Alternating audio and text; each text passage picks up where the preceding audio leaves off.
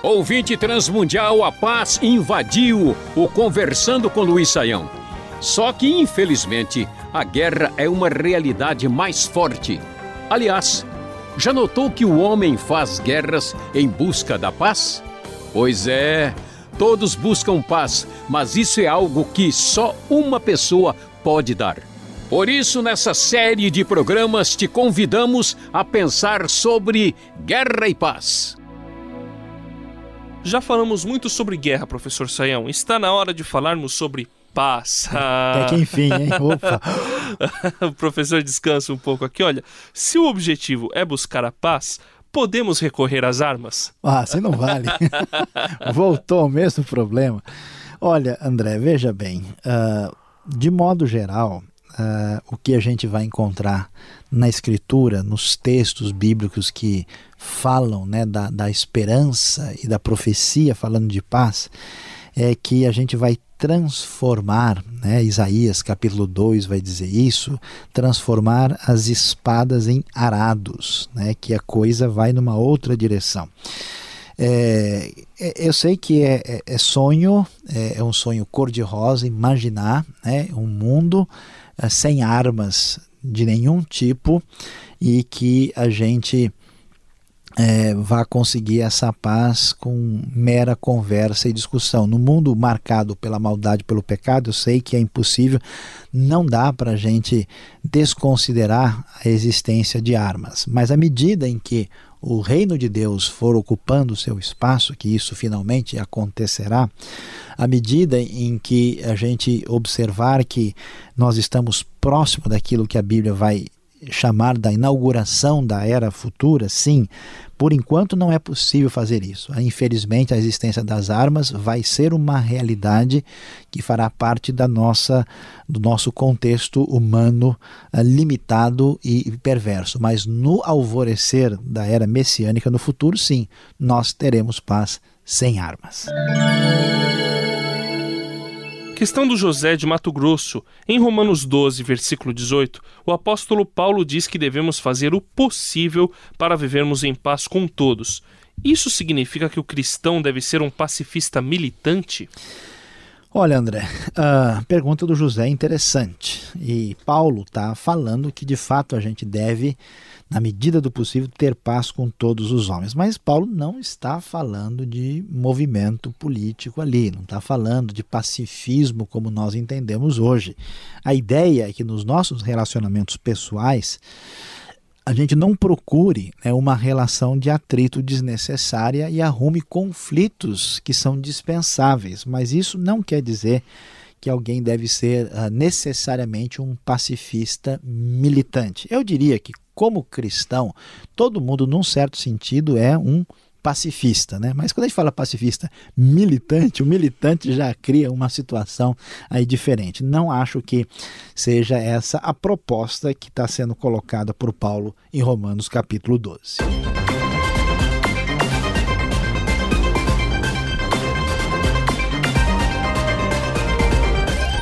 Lendo a Bíblia, o Jorge do Amapá encontrou uma contradição. Olha isso que sério, professor. Opa, agora vamos ver. Em João 14, 27, Jesus disse que dá a sua paz. Mas em Mateus 10, 34, o mesmo Jesus disse que não veio trazer paz, mas espada. Afinal, o que, que Jesus veio trazer?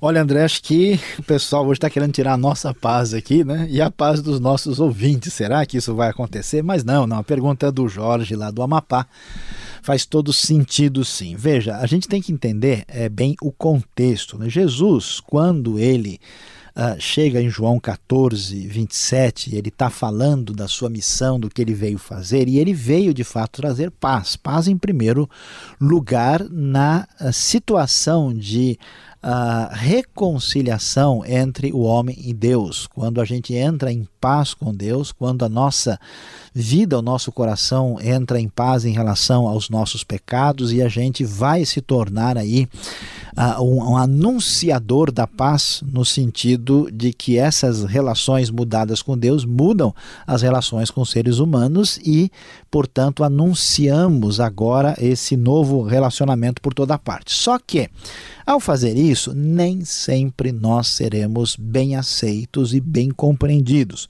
Quando Mateus capítulo 10, Jesus vai dizer no verso 34 que ele não veio trazer paz, mas sim espada, o versículo seguinte vai explicar o que está dizendo. Pois eu vim para fazer com que o homem fique contra seu pai, a filha contra sua mãe, a nora contra sua sogra. Os inimigos do homem serão os da sua própria família. Jesus está falando ah, daquelas pessoas que passam a segui-lo. Numa espécie de proposta de discipulado, ele vai fazendo a seguinte pergunta: Vocês têm certeza que vocês de fato querem me seguir? Porque vai chegar a hora que vocês vão ter que tomar decisão. Então, no caso de Jesus sendo rejeitado por muitos religiosos do seu tempo, então, se alguém resolvesse seguir Jesus, essa pessoa seria expulsa de casa, seria deserdada, seria maltratada pelos seus próprios parentes. Então, a, a, a espada que Jesus veio trazer não é uma espada literal. Significa o seguinte: ó, a minha proposta é tão radical nesse mundo bélico de guerra e de poder, é tão pacífica, é tão diferente que vocês vão ser odiados por essas pessoas que estão numa outra sintonia.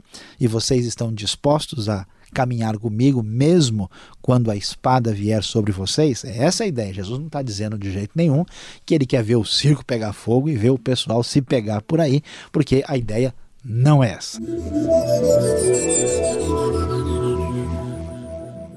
Para finalizar, nós temos pergunta do Adib, do Paraná. Paulo chama a mensagem de Jesus de Evangelho da Paz, está lá em Efésios 6, 15. Mas muitos países de maioria cristã e até mesmo a igreja empreenderam diversas guerras, não importa se são justas ou injustas. Afinal, que evangelho da paz é esse, professor, que a igreja não tem vivido e como podemos vivê-lo? Olha, André, o evangelho é da paz, né? E isso é o nosso ponto final sobre o assunto. Quando Paulo diz que o evangelho é da paz, em Efésios 6, ele está falando de uma ideia de fim de inimizade, que havia uma separação, um distanciamento entre as pessoas, havia distinção entre judeus e não judeus, homens e mulheres, escravos uh, e livres, todo tipo de separação social. E agora nós todos estamos em paz com Deus e num relacionamento quando essa separação de inimizade foi embora. Então a proposta do evangelho é exatamente nessa direção. Mas o Adib, eu sei que ele tem uma pergunta muito séria, eu só sinalizaria para ele o seguinte: dá uma olhadinha na própria Bíblia e faça bem essa distinção. Né? Que distinção? Que Deus diz uma coisa, mas o próprio povo de Israel faz outra. Jesus ensina uma coisa, a própria igreja de Jesus vai numa outra direção. A Bíblia nunca apresentou os seguidores de Jesus como gente assim, né, de altíssimo calibre e pessoas que fizeram tudo certinho. Pelo contrário, acho que uma das maiores provas que a Bíblia é a palavra de Deus é que ela fala aberta e claramente como né, os seus protagonistas eram pessoas, homens de carne e osso, frágeis, mulheres que erraram e assim por diante.